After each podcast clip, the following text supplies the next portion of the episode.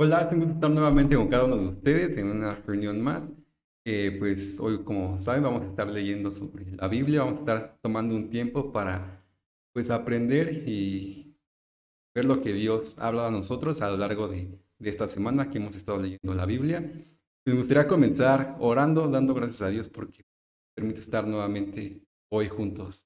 Y Dios, te damos gracias porque tú eres bueno con cada uno de nosotros, Dios. Te damos gracias porque tú has estado con cada uno de nosotros durante esta semana, Padre, porque hemos visto tu amor, hemos visto tu misericordia a lo largo de nuestra vida, Dios.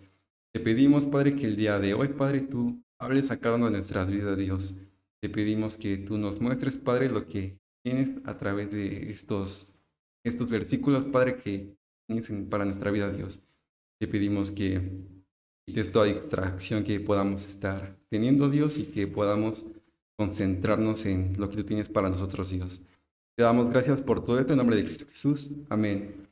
Pues bueno, como hemos, hemos leído, pues hoy empezamos a leer el libro de Colosenses y pues les voy a dar un poquito de introducción de pues este libro de Colosenses y pues esta carta fue escrita por Pablo cuando él estaba encarcelado en Roma. Eh, tuvo la visita de un personaje que se llamaba Epafras, quien se cree que fue la que, quien fundó la, la iglesia en Colosas.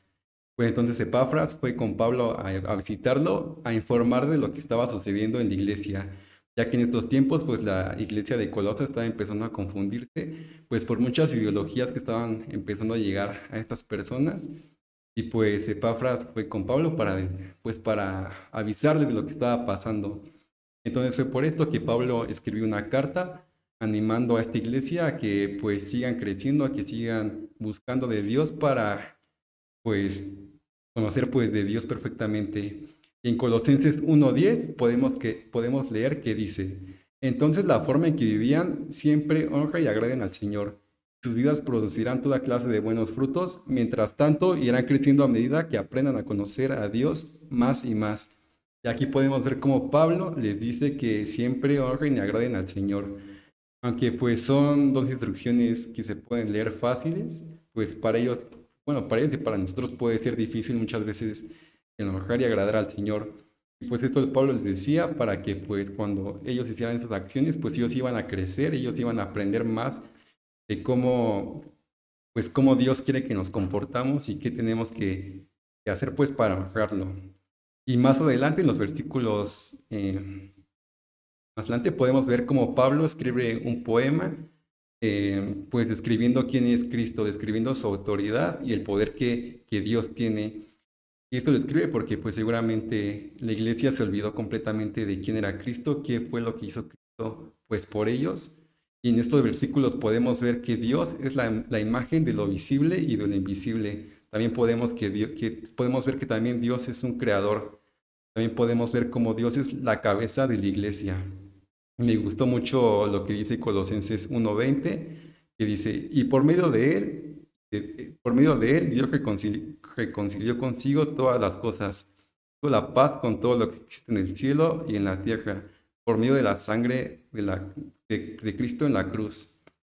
Y pues esto Pablo lo escribió porque pues esta iglesia no creía mucho en Cristo, ellos no creían que, que, fuera tan fácil la salvación, que por el sacrificio que hizo Cristo, pues ellos, ellos ya eran salvos.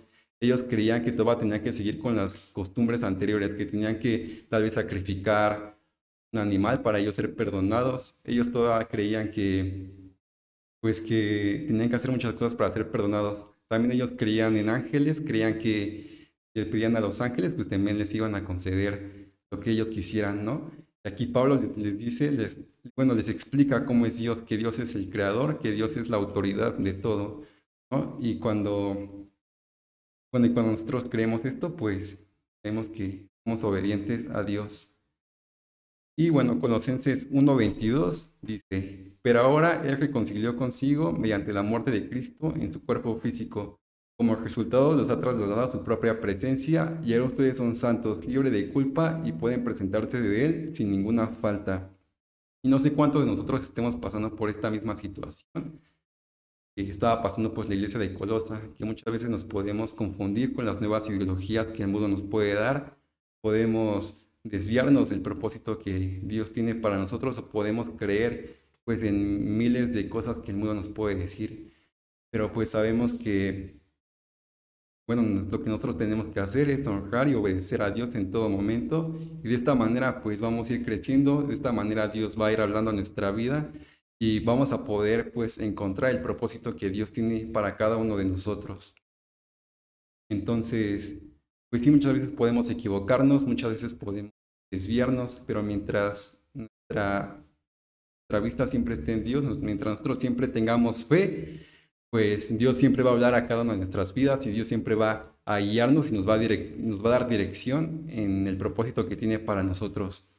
Entonces, pues esto fue lo que Dios habló a mi vida, esto fue lo que me llamó y a pesar de que nos equivoquemos, a pesar de que tal vez el mundo pueda atacarnos, nosotros creamos en Dios, seamos obedientes, pues va, a cumplir su propósito en nuestras vidas.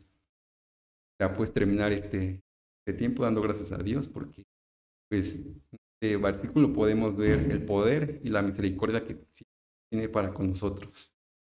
Y Dios te damos gracias porque, como acabamos de leer, Padre, tú eres la autoridad, tú eres el creador de todo Dios, tú eres el que tiene el control de todas las situaciones en las cuales estamos pasando día con día, Dios.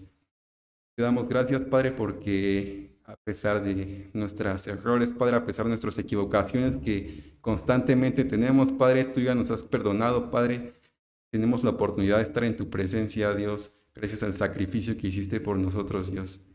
Te damos gracias por todo lo que has hecho en nuestras vidas, Dios. Te pedimos que sigamos, Padre, en comunión contigo, Padre, que sigamos leyendo tu palabra, sigamos en oración constante contigo, Dios, para que puedas hablar a cada una de nuestras vidas, Dios. Pedimos por todas aquellas personas, Padre, que están pasando por problemas, Dios, que se están tal vez desviando de tu camino, Dios, por las miles de ideologías que el mundo nos puede dar, Dios. Te pedimos que uses también nuestras vidas, Padre, para poder ser de esperanza, para poder eh, compartir perfectamente de tu evangelio, Dios, hacia las demás personas, Dios.